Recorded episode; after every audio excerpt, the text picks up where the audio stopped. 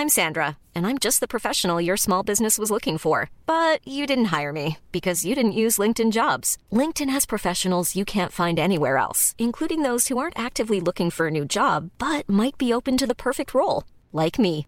In a given month, over 70% of LinkedIn users don't visit other leading job sites. So if you're not looking on LinkedIn, you'll miss out on great candidates like Sandra. Start hiring professionals like a professional. Post your free job on linkedin.com/people today.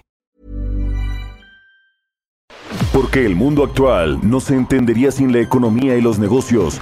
Acompaña a Mario Maldonado, el columnista de negocios más joven y objetivo del periodismo financiero, en su programa Bitácora de Negocios. I saw the fire in your eyes. I saw the fire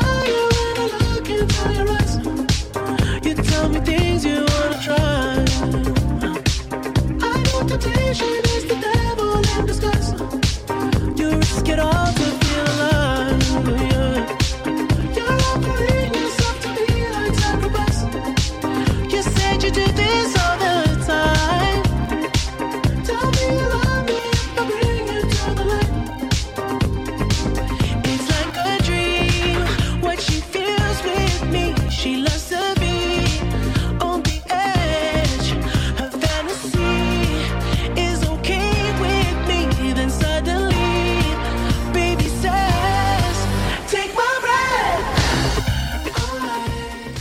¿Qué tal? ¿Cómo están? Muy buenos días. Bienvenidos a Bitácora de Negocios. Yo soy Mario Maldonado. Me da mucho gusto saludarlos en este viernes 22 de abril del 2022. Muchas gracias por acompañarnos desde tempranito aquí en las frecuencias del Heraldo Radio. Un saludo a todos los que nos escuchan por la 98.5 de FM aquí en la Ciudad de México y el Valle de México. En Guadalajara por la 100.3 de FM nos escuchamos allá y también en Monterrey, Nuevo León por la 99.7 de FM. Gracias por sintonizarnos, por escuchar el podcast, también por escuchar el programa a través de las plataformas de radio digitales y por la página heraldodemexico.com.mx. Comenzamos este viernes, por fin viernes 22 de abril del 2022. Con un poquito de música antes de entrarle a la información, esta semana estuvimos escuchando canciones que están mejor posicionadas en el ranking top 50 de la plataforma Spotify. Esta es de The Weeknd, un cantante canadiense, y la canción se llama Take My Breath. Fue lanzada el 6 de agosto del 2021 y este domingo 17 de abril The Weeknd cerró el primer fin de semana de Coachella este festival que se hace allá en California y que se reactivó también después de todo el tema del COVID-19. Este festival de Coachella, que por cierto estuvieron algunas bandas ahí mexicanas, como medio. como, como eh, Grupo Firme, ¿quién más? La banda MS, algo así, ¿no? Bueno, bueno, bueno, pues el, la música regional mexicana haciendo presencia en Coachella, en Indio, California. Bueno, vamos a entrarle ahora sí a la información. Vamos a hablar con Roberto Aguilar los temas financieros más relevantes. La Reserva Federal valida el tono monetario agresivo y las bolsas se tambalean. El G20 aprueba millonario fondo para enfrentar futuras pandemias. Banorte confirmó ayer el interés por Banamex. Están ya iniciando los primeros acercamientos. Ayer, por cierto, también se reunió la presidenta global de Santander, Ana Botín, con el presidente del observador. Van cinco veces que se reúne con esta banquera, el presidente de México. Interesante saber qué se trató. Dicen allí que temas relacionados obviamente con la banca en México, con los cambios que va a tener el sector, con la venta de Banamex, que por cierto Santander dice que no está interesado, yo le había dicho Ana Botín, pero quizás esté interesada en otros temas, el grupo Prisa, Radiopolis, que se está vendiendo casi la mitad que estuvo en problemas después de que Miguel Alemán Magnani no pudo quedársela. En fin, vamos, vamos a entrarle a esos temas. Vamos a hablar también con Stephanie Enaro del Consejo Mexicano de Asuntos Internacionales sobre el Banco Mundial que confirmó que va a dar apoyo técnico a México para la reactivación económica. Hablaremos también con Gustavo Madero, senador del PAN. Bueno, senador eh, del PAN, senador federal del grupo parlamentario plural, es decir, llegó por el PAN y después, junto con Germán, Martínez y otros senadores, crearon este grupo plural. Eh, allá en el Senado. Pero bueno, vamos a platicar de la comparecencia que tuvo ayer ante los legisladores la gobernadora del Banco de México, Victoria Rodríguez. ¿Cómo le fue?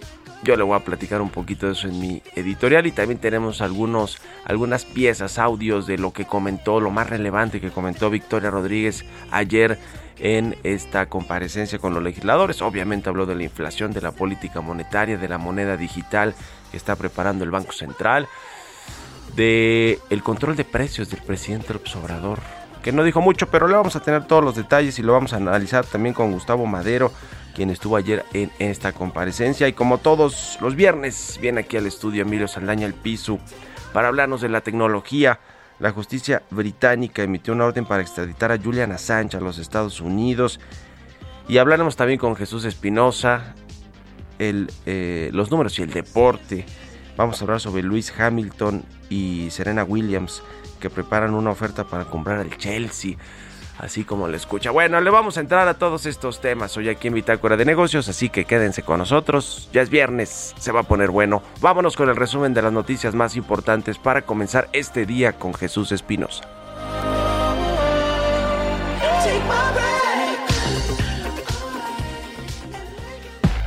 El resumen. Durante su comparecencia ante la Comisión de Hacienda y Crédito Público del Senado, Victoria Rodríguez Ceja, gobernadora del Banco de México, señaló que la inflación convergerá al 3% en el horizonte de pronóstico. Sin embargo, existen riesgos al alza asociados a la guerra que mantiene Rusia con Ucrania. Se prevé, no obstante, que la inflación general vaya disminuyendo a lo largo de 2022 y que converja a la meta de 3% hacia el final del horizonte de pronóstico. Para la inflación subyacente anual, se anticipa que ésta se incremente todavía en la primera mitad de 2022, para luego disminuir y converger a niveles cercanos al 3% a mediados de 2023. Sin embargo, el balance de riesgos para la inflación se ha deteriorado por las circunstancias mencionadas y se mantiene al alza. Entre los riesgos al alza destacan la persistencia de la inflación subyacente en niveles elevados y presiones inflacionarias adicionales resultantes de la pandemia y del conflicto geopolítico. Al ser cuestionada por distintos senadores sobre la autonomía del Banco de México, luego de que el presidente diera a conocer la decisión de política monetaria anterior antes que el organismo, Rodríguez Ceja reiteró que la autonomía de la institución que encabeza se mantiene intacta y así seguirá. Eh, como sabemos, es una eh, obligación por ley eh, que la Secretaría de Hacienda, que es un actor muy importante en la economía de nuestro país, participe y por supuesto en eh, cumplimiento a lo que señala la ley seguirán participando. Este fue un evento aislado, como el señor presidente lo, ha señalado, eh, y bueno, pues eh, seguiremos con nuestra labor y en cumplimiento de la autonomía tratando de llevar a la inflación a su convergencia. Rodríguez Ceja indicó que la moneda digital en la que está trabajando el Banco de México podrá ser operada de manera definitiva en tres años y que estará respaldada por el Banco Central, pero como un complemento. Es importante para nosotros poder hacer la distinción de la moneda digital, lo que es la moneda digital, que por supuesto va a estar respaldada por el Banco de México y esto dará certeza eh, ante, bueno, pues para, para, para su uso en toda la economía eh, y eh, como les señalaba, los criptoactivos no, no tienen estas características. De acuerdo con estimaciones del Centro de Investigación Económica y Presupuestaria, la creación de un organismo estatal para manejar el litio en México va a implicar una inversión inicial de 150 millones 707 mil pesos. Detalló que como en iniciativas anteriores, esta tampoco incluye una evaluación de impacto presupuestario, además de que habría que considerar costos por indemnizaciones de inversiones realizadas previamente. Marco Ramírez, director general de Grupo Financiero Banorte señaló que ya comenzaron a tener contacto con Citi ante el proceso de venta de Banamex, el cual apenas está en sus etapas iniciales. Bitácora de negocios en El Heraldo Radio. El editorial.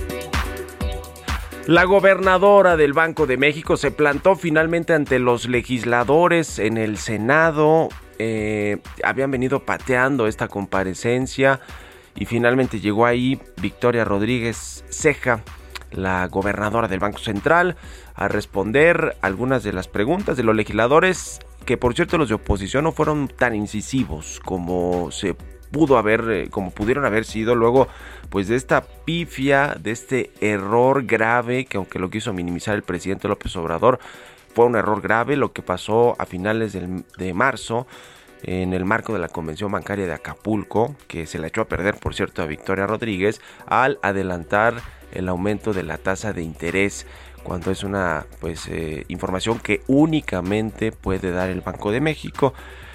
Pero bueno, pues aquella vez que por cierto si hubo conferencia de Victoria Rodríguez en Acapulco en el marco de esta convención bancaria, pues fue un poco lo mismo ayer.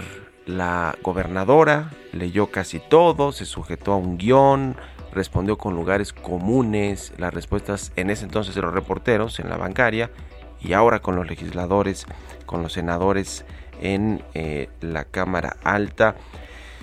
La verdad es que es una eh, funcionaria que no le gustan los reflectores, dicen que le da pánico las cámaras, los micrófonos, los medios de comunicación y, la verdad es que no está mal, es su estilo, pero se aleja mucho del estilo que tenían otros gobernadores, sus anteriores gobernadores del Banco Central y además le deja abierta la puerta que Jonathan Heath, que Gerardo Esquivel, que son muy tuiteros, que dan muchas entrevistas, pues sean los que lleven realmente la voz cantante aunque ella sea la gobernadora.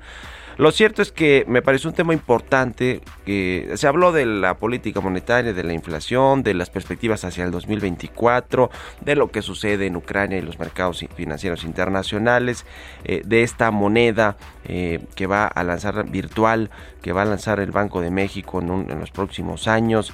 Pero hay un tema que resulta clave, me parece a mí, para la inversión privada, para cómo funcionan los mercados y para la estabilidad económica finalmente, que es el del control de precios que pretende el presidente para supuestamente, y digo yo erróneamente, combatir la inflación.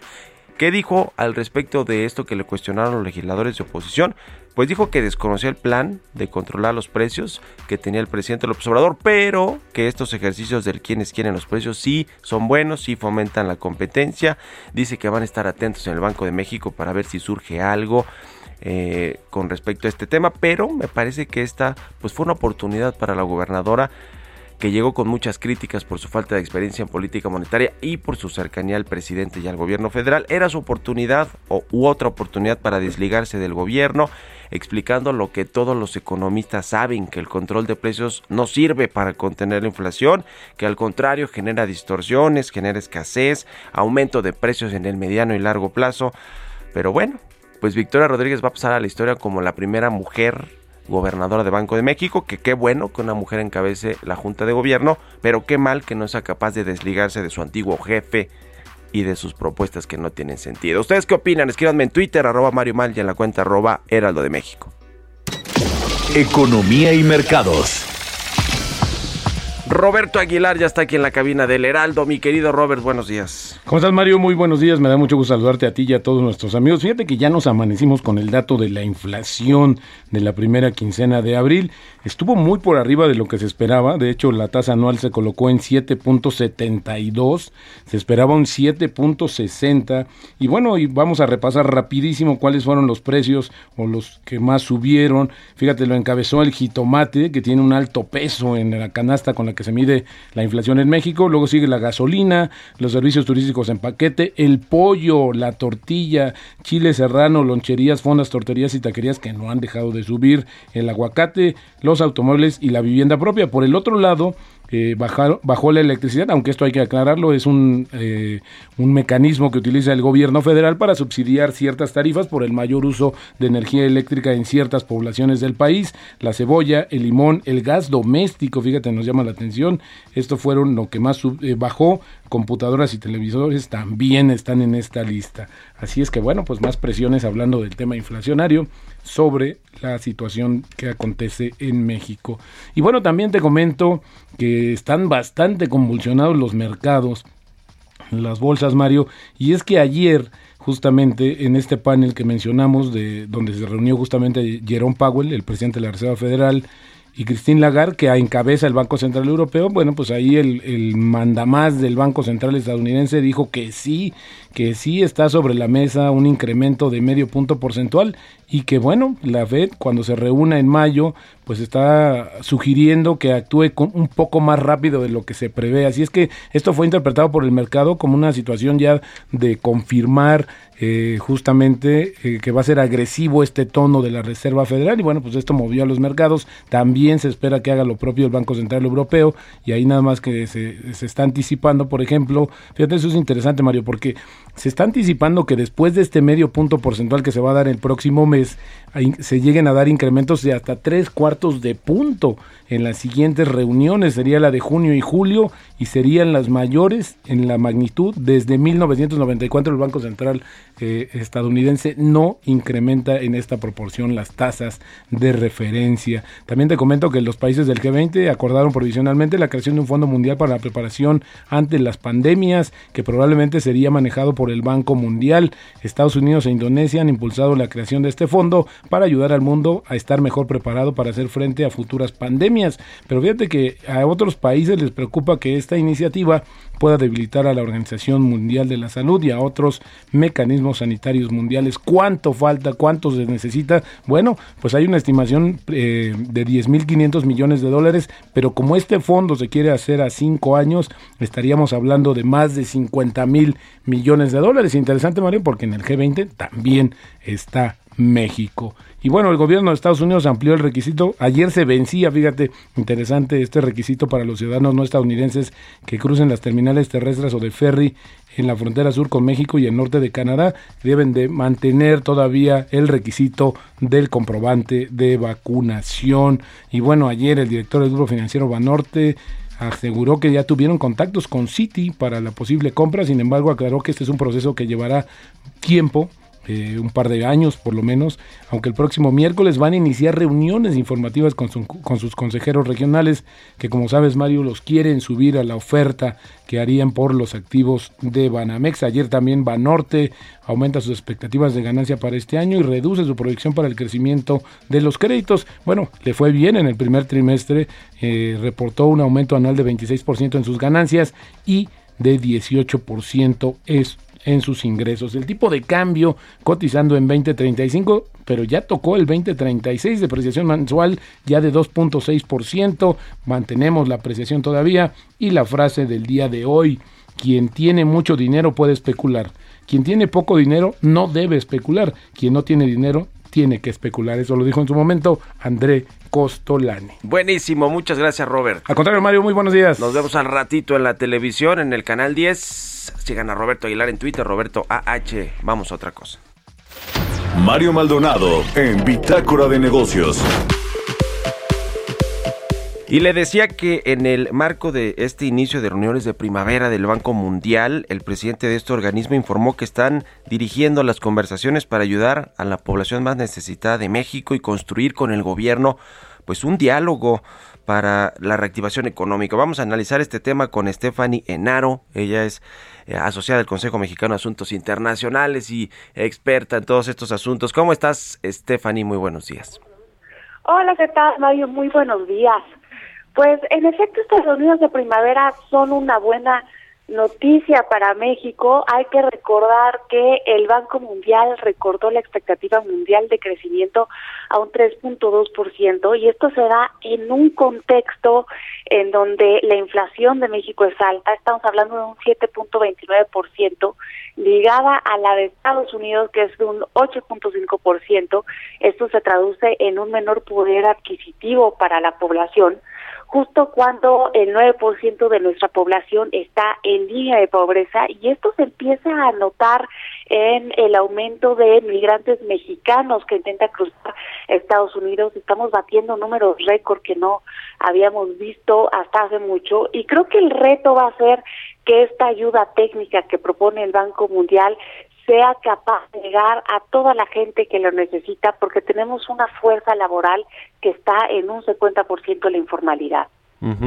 Y ahí pues todavía persiste este debate de si México lo hizo bien o no al no eh, pues eh, inyectar dinero a la economía, aumentar su déficit fiscal o pedir deuda pues para inyectarlo en medio de la crisis del COVID-19 como lo hicieron la mayoría de los países. Lo cierto es que pues con este rebote que tuvimos el año pasado y el 1.5 o 2% que vamos a crecer este 2022, pues nos estamos quedando muy cortos, ¿no? Con respecto a la recuperación de otros países. Ya lo dijo el Banco Mundial, lo dijo el Fondo Monetario Internacional también esta semana y parece que se cortó la llamada ahí con Stephanie con Stephanie Enaro. Pero bueno, estábamos eh, eh, en este tema.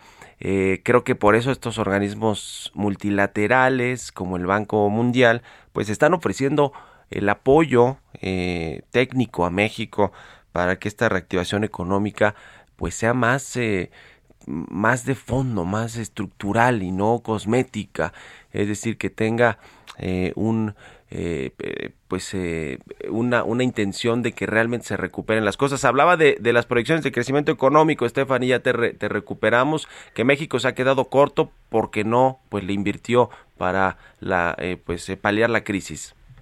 Aquí estoy ya de regreso, Mario. Fíjate que lo que comentas es importante porque también hay que notar que el Fondo Monetario Internacional eh, hizo un acumulativo de crecimiento que toma los años del 2018 hasta este 2022 y México junto con Rusia son los que obtienen los peores resultados de 49 países que se hizo ese estudio. Rusia va a tener un decrecimiento de un 4.8% y México de un 2%, lo cual se traduce en menores posibilidades económicas para todos los mexicanos y que evidentemente afecta más a los más pobres. Sin duda alguna. Pues muchas gracias, Stephanie. Nos corta la guillotina, pero aprovecho estos segunditos para tus redes sociales donde te puede seguir la gente, leer y escuchar. Claro que sí, me pueden leer en el periódico El Economista todos los jueves y seguir en Twitter, estoy como arroba enaro. Stephanie, Enaro con H y les deseo que tengan un excelente fin de semana porque ya es viernes. porque ya es viernes, igualmente para ti querida Stephanie, que estés muy bien y muy buenos días. Vamos a hacer una pausa rapidísima y regresamos con más aquí a Bitácora de Negocios.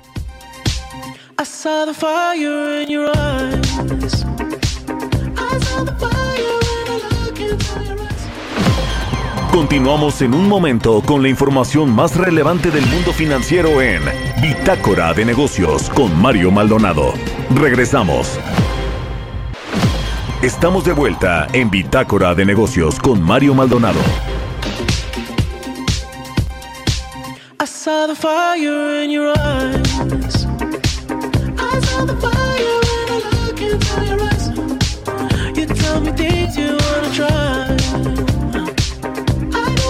should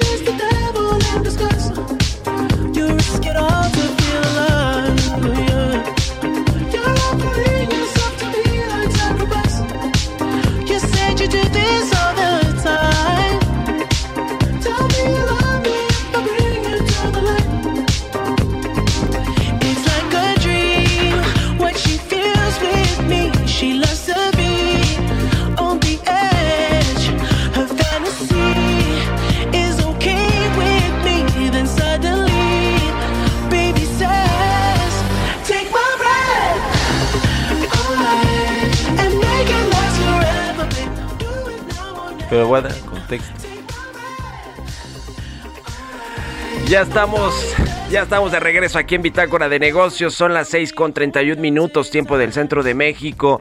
Gracias por continuar con nosotros. Regresamos escuchando un poquito de música antes de entrarle a la segunda parte de la información aquí en Bitácora de Negocios. Esta semana estuvimos escuchando canciones del top 50 de la plataforma Spotify. Esta es de The Weeknd, se llama Take My Breath. Es eh, una canción que se lanzó en agosto del 2021 pero además este cantante canadiense muy conocido, muy famoso, cerró este domingo el festival Coachella en Indio, California y fue pues el headliner más importante del el domingo.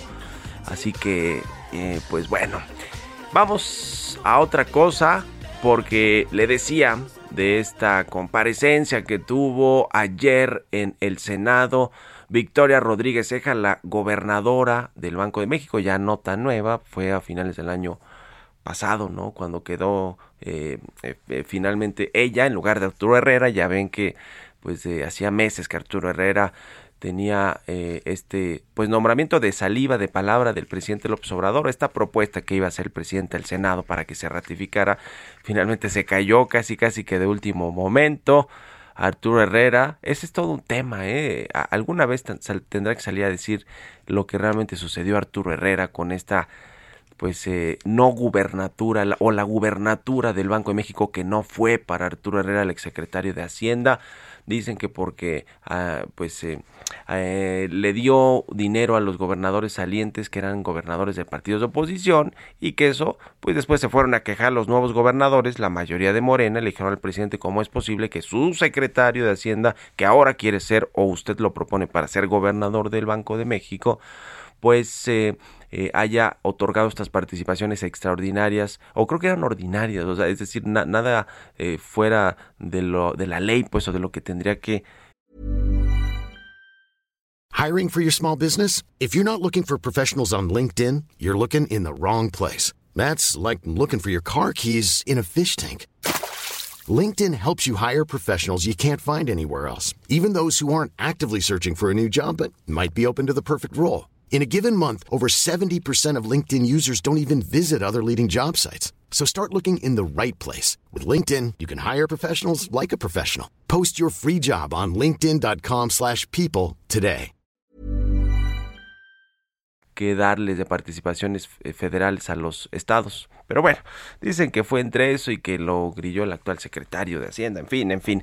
Eh, pero bueno, se plantó ayer ante el Senado, estuvieron legisladores de oposición, ya le decía eh, que creo yo no fueron tan duros, tan críticos como pudieron haberlo sido, sobre todo por el antecedente de marzo, de finales de marzo, cuando el presidente se adelantó con información que es exclusiva del Banco de México. Vamos a analizar y a platicar de esto con Gustavo Madero, le decía senador, representante del Grupo Parlamentario Plural. ¿Cómo está, senador? Muy buenos días. Muy buenos días, Mario. Buenos días a todos pues cómo les fue ayer con esta reunión con la gobernadora del Banco de México. Yo decía en la introducción y hace ratito en mi editorial que no fueron tan incisivos o tan duros los legisladores como pudieron haberlo sido después de pues este tema del presidente López Obrador y, y el adelanto de información exclusiva del Banco Central. E, ese tema se tocó en varias ocasiones. Este sí, sí es un es una falla eh, grave eh, que no se puede minimizar eh, como pues un, error de, comunicación sencillo. imaginémonos para dimensionar de qué estamos hablando que el presidente hubiera dado los resultados electorales y en vez del INE o que en, en, una elección de presidente de la República o de o que hubiera eh, pues dado, dado una información eh, que no le corresponde eh, al Ejecutivo, ¿verdad? Este, de eso estamos hablando y, que no se puede minimizar. La gobernadora pues dijo que, que, con la explicación que había dado en la Convención Nacional Bancaria había sido suficiente. mira, yo de hecho me quedé pensando que cómo funciona en otros países la presencia del representante del gobierno federal en las eh, eh, juntas de gobierno de los bancos centrales. Estoy investigando, Mario, porque yo creo que en Estados Unidos, por ejemplo, no creo que participe. Son reminiscencias de cuando teníamos nosotros un banco central eh, que, que, orbitaba con el Ejecutivo y se tomaban las decisiones cuando era Luis Echeverría y que decía que la economía se, se manejaba desde los pinos, ¿verdad? Sí. Para ver si hacemos una iniciativa de ley y, y, blindar completamente al Banco de México como un órgano autónomo. No estoy seguro de que en todos los países el gobierno federal participe eh, como oyente, es pues como oyente, no tiene voto, sí tiene voz, eh, en, las reuniones de, los bancos centrales. En Europa, en Estados Unidos, analizarlo para irnos pareciendo más a esos modelos eh, de autonomía. En 1994 fue cuando se le otorgó la, autonomía al Banco de México porque el banco era eh, usado como un instrumento de, de política del, del gobierno federal y se imprimían billetes y circulante y teníamos unas hiperinflaciones. Ahorita los bancos centrales van a tener un protagonismo muy delicado en el mundo y, de ellos depende en gran medida eh, la marcha de la economía y está basada en la confianza, ¿verdad? Entonces, sí. Eh, ella fue cuestionada, de hecho yo voté en contra de ella, de su nombramiento, porque no cumplía estrictamente, cabalmente con lo que disponía eh, la ley del Banco de México en cuanto a su experiencia y trayectoria. Es una buena persona, es, muy capaz, pero no proviene del sector eh, financiero bancario eh, que en la emisión de deuda del circulante. Ella viene de la parte fiscal, de que, que tenía experiencia en el presupuesto y en el gasto público, pero no tanto en el sector financiero. ¿Y cómo, cómo la sienten? Eh, eh, en términos de su relación o vinculación con el gobierno. Eh, a ver, las decisiones son colegiadas en la Junta de Gobierno del Banco de México, es decir, ella no puede decir sube o baja la tasa de interés para ayudar a la economía, etcétera. Eh, tiene solamente un voto, pero lo que sí tiene la relación con el sector financiero, con los bancos, con los reguladores, con los organismos multilaterales, el Fondo Monetario, el Banco Mundial. Es decir, sí es importante esa relación y yo por lo que escuché ayer, por ejemplo, con el tema de los controles de precios, pues eh, no fue tajante la gobernadora al decir eso no le beneficia a la inflación ni a los mercados ni a la economía. Dijo, pues hay un ejercicio del quiénes quieren los precios que ese sí me parece que está bien, del otro no, no sé, pero vamos a estar atentos. Es decir, me parece a mí que eso pues habla de cierta vinculación que todavía tiene Victoria Rodríguez con el gobierno. ¿Ustedes cómo la sintieron, senador? Pues mira, yo, yo eh, por lo que he escuchado, los bancos centrales este, un 30% son las decisiones que toman respecto a las tasas de interés y un 70% eh, de su influencia tiene que ver más con lo que comunican. Sí, sí, sí, eh, eh, es, es, mucho más importante. Ahorita la gente se la trata, se la pasa tratando de, de, de escudriñar este, yo me acuerdo qué, es lo que el Banco Central está tratando de comunicar y tratan de comunicar confianza y anclar las expectativas, pero para hacerlo tiene que tener mucha confianza, mucha credibilidad. Y yo creo que en ese sentido, pues todavía aquí en México nos falta eh, para poder dar esa, esa certidumbre. El Banco de México es una institución muy prestigiada, pero eh, aunque dices que ella es un voto, pues en realidad el presidente ya nombró tres de los cinco eh, gobernadores del Banco de México, entonces ya son tres eh, de su administración. yo, yo creo que Jonathan Heath, que Gustavo, que eh, Gerardo Esquivel sí son un poco más independientes, porque además el presidente ya hasta los ha vapuleado, por lo menos a Gerardo Esquivel, ¿no? O sea, yo me enfoqué en ella por esto, pues, por lo que las respuestas que de pronto le he escuchado. Sí, ahí, ahí nos está faltando, nos está quedando a deber, vamos a llamarlo de alguna manera, para ser más contundente en la autonomía. este, se le pedían mucho eh, orientaciones y criterios y, se apegaba mucho al libreto, al, a la letanía más, eh, más prudencial, ¿verdad? Que no, pues nosotros respetamos y nosotros aplicamos sin, sin dar eh, orientación.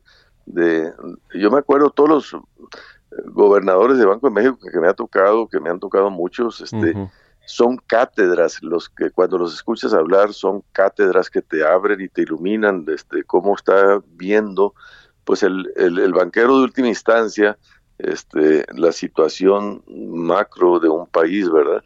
Y, y, ahorita pues está, está es, es, que lleva cuatro meses apenas en el cargo, ¿verdad? Y venía de un sector distinto, pero yo espero que poco a poco pues vaya asumiendo este rol eh, de mayor contundencia, independencia y autonomía.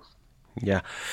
Pues eh, interesante. eso sobre este último tema que le platicaba, que le comentaba el senador Gustavo Madero, el de el control de precios, que fue un anuncio que hizo el presidente, no, no lo ha echado a andar, digamos, con algunos productos de la canasta básica o alimentos que han subido. Hoy, por cierto, estuvo por arriba de lo esperado la inflación eh, eh, por los analistas. ¿Cómo se ve este tema? Porque ya tenemos una experiencia con lo de gas bienestar que pues no ha funcionado. Los precios del gas LP siguen aumentando porque es un tema que tiene que que ver con lo internacional. Eh, tenemos los precios de garantía otra vez con Segalmex, que parece ser que tampoco han funcionado, más allá de la corrupción que ha existido en este organismo. Eh, este tema del control de precios, ¿cómo lo ven ustedes? Porque puede afectarle más de lo que puede beneficiar a la economía y al Banco de México. Pues yo creo que la, la visión económica en general de este gobierno, pues es un poco este, nostálgica de, de una economía de los setentas, Mario. Eh, yo así lo veo casi todo y las referencias que hace el gobierno son del pasado. No es un presidente o, o, un gobierno proyectado con una visión de innovación, de futuro, de tecnología, de apertura, sino más bien pues de, de proteccionismo, de paternalismo, este, de estatismo, de nacionalismo. Y, y esas visiones este, a, la, a la postre tienen un buen impacto político, pero un, son desastrosas en el punto de vista económico financiero, no resultan. Este, déjame decirte que, la inflación pues es, eh, es gravísima lo que estamos viviendo porque a quien más le pega es a, la, a, la, a las personas que solamente tienen, las más pobres, los que solamente tienen su ingreso, su salario, porque ese es el que pierde valor adquisitivo, el, el, dinero. Los que tienen algún tipo de activo, pues se revalúa el activo y, y se, se, compensa, pero siempre empobrece y aumenta la desigualdad de una sociedad. Y lo que hacen los bancos centrales para combatir la inflación es aumentar las tasas de interés, que son baldes de agua fría para que la economía este, se desacelere. Y entonces lo que vamos a ver, en México y en el mundo es algo más cercano a una estanflación, o sea, eh, un, eh, al, altos costos de, de, los precios de los productos y servicios y una men, ralentización o, o, menor actividad económica. Y esto es un mal escenario para México. ¿eh? Este, la inversión eh, es, es, la más baja, la inversión pública y privada, Mario, que estamos teniendo eh, en México es la más baja como proporción del PIB de los últimos 20 años, ¿verdad? Porque no está habiendo confianza.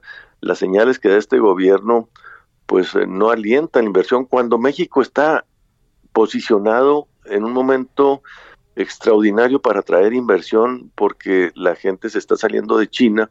Eh, las inversiones por eh, eh, estos cuellos de suministro que necesitan estar cercanos al, al, mercado y México tiene esas condiciones, pero no le estamos dando la certidumbre para que vengan a invertir en nuestro país. Uh -huh. Yo creo que es una mala idea esta del control de precios, pero se une a toda una visión del gobierno, pues muy nostálgica de, de estas visiones eh, perdón, salud, nostálgicas salud. De, de, gracias, gracias, eh, de, de, economías cerradas que, que, ya no funcionan en este mundo globalizado. Uh -huh. Pues interesante, le agradezco mucho estos minutos, senador Gustavo Madero, eh, eh, en, encabeza usted este grupo plural allí en el Senado, le agradezco y estamos en contacto si nos permite, muy buenos días. A tus órdenes, muchas gracias, buen día a todos, hasta, hasta luego. luego 6 con 44 minutos, vámonos con las historias empresariales. Historias empresariales. América Móvil de Carlos Slim anunció que su subsidiaria Claro concretó ya la adquisición de su participación en el negocio del grupo OI en Brasil. ¿De qué se trata? Nos cuenta Giovanna Torres.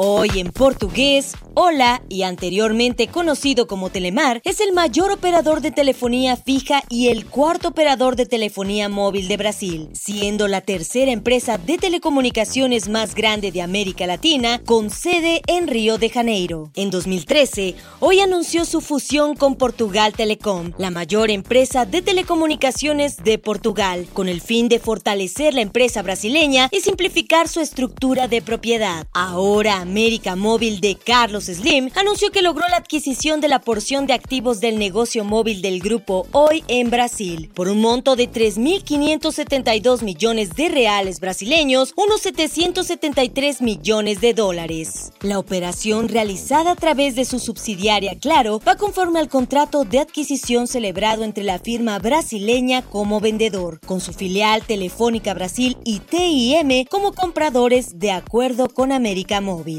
Detalló que Claro ha pagado 188 millones de reales por concepto de servicios de transición a ser presentados por Grupo Hoy a Claro durante los próximos 12 meses. En 2021, América Móvil registró una utilidad neta de 196.025 millones de pesos, lo que significó un crecimiento de 318.4% contra el 2020. Y en su reporte financiero enviado a la Bolsa Mexicana de Valores, sus ingresos crecieron 1.9% contra el año previo, al cerrar en 839.707 millones de pesos. Para Bitácora de Negocios, Giovanna Torres.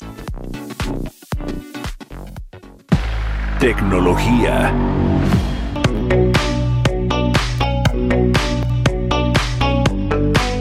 Y como todos los viernes, ya está aquí en la cabina de El Heraldo Radio, Emilio Saldaña, el Pisu con lo mejor de la tecnología. Mi querido Pisu, buenos días, ¿cómo cierra la semana? Querido Mario, muy feliz viernes, feliz viernes a toda nuestra audiencia. Cierra muy movida la semana. Les comparto la siguiente información en materia de tecnología. Julian Assange, cerca de ser, extraditado a Estados Unidos tras fallo del tribunal británico. El futuro de Julian Assange, de 50 años, está finalmente en manos de la ministra británica del Interior, Priti Patel. La ministra cuenta con un plazo de dos meses para tomar la decisión de extraditar o no a Estados Unidos al cofundador de Wikileaks. Assange permanece actualmente en una prisión londinense de alta seguridad en Belmarsh. Assange es buscado en Estados Unidos por 18 cargos penales, recordemos es el fundador de Wikileaks, pero adicionalmente los cargos incluyen la violación a una ley de espionaje después de que Wikileaks publicara miles de archivos secretos de Estados Unidos en el 2010. El fundador de Wikileaks, que niega las acusaciones, ha estado en prisión desde, desde 2019 y advierte que de ser extraditado a Estados Unidos, la posibilidad de que él muera a causa de un suicidio en la cárcel es muy alta, así que atentos a este tema. Por otro lado, CNN Plus, el servicio de streaming de Warner, cierra solo un mes después de su lanzamiento. El servicio de streaming del canal de televisión estadounidense, lanzado apenas hace un mes, dejará de emitir su señal el 30 de abril y su responsable abandonará la empresa. El movimiento se produce solo una semana después de que Warner Media, el conglomerado que incluye a Warner Brothers, CNN o HBO, fuera adquirido por el grupo Discovery. La fusión de más de 42 mil millones de dólares dio luz a un nuevo gigante del entretenimiento, Warner Brothers Discovery, que competirá con otros gigantes del streaming como Disney o Netflix. Según datos publicados del Wall Street Journal, citando una fuente cercana al proyecto, la plataforma logró captar menos de 150 mil suscriptores en tres semanas de funcionamiento y el costo de prácticamente 6 dólares mensuales fue considerado demasiado alto. Y por otro lado le comento, Netflix pierde usuarios por primera vez en 10 años. Sus acciones cayeron un 35% en un solo día. Las acciones perdieron este miércoles el valor de 35.12% en Nueva York luego de que se informara su primera caída de suscriptores en una década, habiendo perdido 200.000 suscriptores e incluso informó que se espera que este número llegue a ser de 2 millones en el segundo trimestre del 2022. Esto evidentemente provocó la caída y una pérdida en la valoración de las acciones de un 35% equivalente a un 50 mil millones de dólares en capitalización de mercado y provocando salida de inversionistas. La compañía culpa distintos factores para explicar la pérdida de suscriptores, incluida la competencia y el intercambio generalizado de contraseñas, así como el conflicto entre Rusia y Ucrania. Solo salir de Rusia le costó a la compañía 700 mil suscriptores.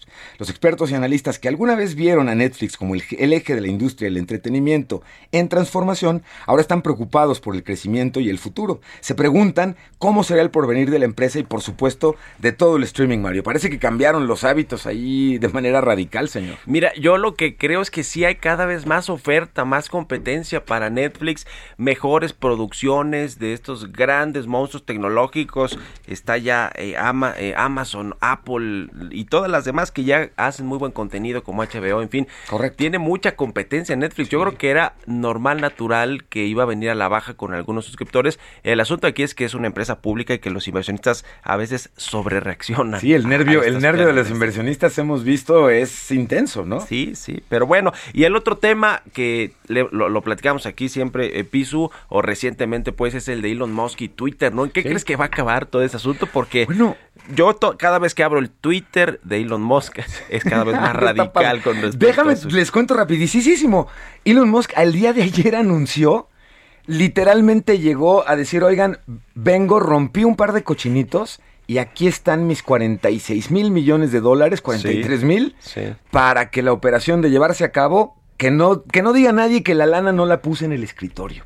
Increíble porque la capitalización que logró en muy poco tiempo fue para llegar y decir, oigan, de mi lado soy serio. Y la propuesta está en la mesa. Esto obliga a Twitter a considerar esta propuesta de una forma más seria y el consejo va a tener un fin de semana intenso. Intenso. Gracias, mi querido. Gracias, señor. Muy buen viernes, buen fin de semana. Emilio Sadal en el piso todos los viernes aquí. Vamos a otra cosa.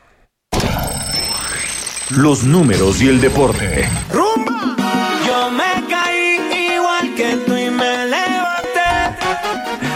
Y ya está acá en la cabina del Heraldo Radio Jesús Espinosa, productor y jefe de información de este espacio. ¿Cómo estás, Chucho? Mario, ¿cómo estás? Muy buenos días. No, hombre, aquí DJ Kiki ya tiene ganas de irse al, al salón, ¿cómo se llama? Al Fórum de Tasqueña o algo parecido. Mi estimado Piso también, te saludo con mucho gusto. Muy buenos Feliz viernes, días. señor. Feliz viernes. Y hablando de poner dinero sobre la mesa, bueno, ahora también el automovilismo, el tenis y el fútbol se fusionan, Mario. Se fusionan. Aquí en México ya se dio el caso de algunas celebridades internacionales del mundo del espectáculo que han invertido su dinero en el fútbol, ¿no? Como es en el caso del Necaxa. El Necaxa aquí en México tiene socios internacionales y ahora también el Chelsea estaría haciéndose de otros socios también a nivel internacional, pero del mundo del deporte. Estamos hablando de Serena Williams y la tenista, por supuesto que fue la número uno durante muchos años, durante muchas semanas, rankeada, más de 300 semanas rankeada en el número uno, y también del piloto de Fórmula 1, Luis. Hamilton, que estarían poniendo dinero sobre la mesa para comprar al fútbol, al, al fútbol, al club inglés el Chelsea de Inglaterra. Es el actual campeón de la Champions League, aunque ya fue eh, eh, descalificado, bueno, más bien eliminado. Pero bueno, ahora estos eh, dos deportistas se unen, están poniendo sobre la mesa una muy buena cantidad de dinero, que es alrededor de 10 millones de libras, que es unos 13.06 millones de dólares cada uno por esta oferta que se estarían uniéndose a, la de Martin Bounton, que también es el expresidente de Liverpool y también de British Airways, que también está eh, poniendo el ojo en este club inglés, el Chelsea. Y no sería la primera vez, de hecho, que una estrella del deporte compra acciones de un equipo de- del fútbol de Inglaterra. También ya se han dado casos hace aproximadamente una década. La figura, por ejemplo, de los Lakers, LeBron James, también compró una parte de Liverpool. Y bueno, ahora se da, ahora se da este caso. Luis Hamilton es considerado uno de los mejores eh, pues, pilotos en la historia de la Fórmula 1. Pues ha ganado siete veces el, el título mundial, está empatado con, eh, con Michael Schumacher. Y Serena Williams, que históricamente ya lo decíamos, ha ganado 23 títulos individuales en torneos de Grand Slam y se mantuvo en la primera posición del ranking de la WTA durante 319 semanas. Así las cosas, estaremos pendientes y vamos a ver si, si aceptan esta oferta que hace Hamilton y la Williams. Que por cierto, empecé a ver el- el- la película de, de este Ray Richard, buenísima, Sí. donde está Will Smith. Oye, Hamilton, como va ya ahora en, en la posición de, de la Fórmula 1, tal vez ya piense dedicarse ahora mejor al fútbol o algo Tal así, vez, tal vez. Se ve complicado que rebase a Schumacher en estos siete títulos que están empatados. Bueno, gracias, Chucho. Gracias, buen fin de semana. Muy buenos días. Ahora sí, con esto nos despedimos. Muchas gracias a todos por habernos acompañado este viernes y toda la semana aquí en Bitácora de Negocios. Se quedan con Sergio y Lupita. Nos vamos a la televisión, al canal 10 y nos escuchamos el próximo lunes. Muy buenos días.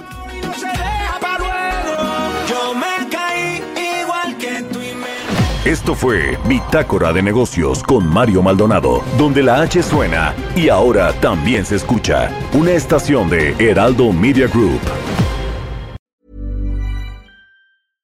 Imagine the softest sheets you've ever felt. Now imagine them getting even softer over time. That's what you'll feel with Bowl and Branch's organic cotton sheets. In a recent customer survey, 96% replied that Bowl and Branch sheets get softer with every wash. Start getting your best night's sleep in these sheets that get softer and softer for years to come. Try their sheets with a 30-night guarantee. Plus, get 15% off your first order at bowlandbranch.com. Code BUTTERY. Exclusions apply. See site for details.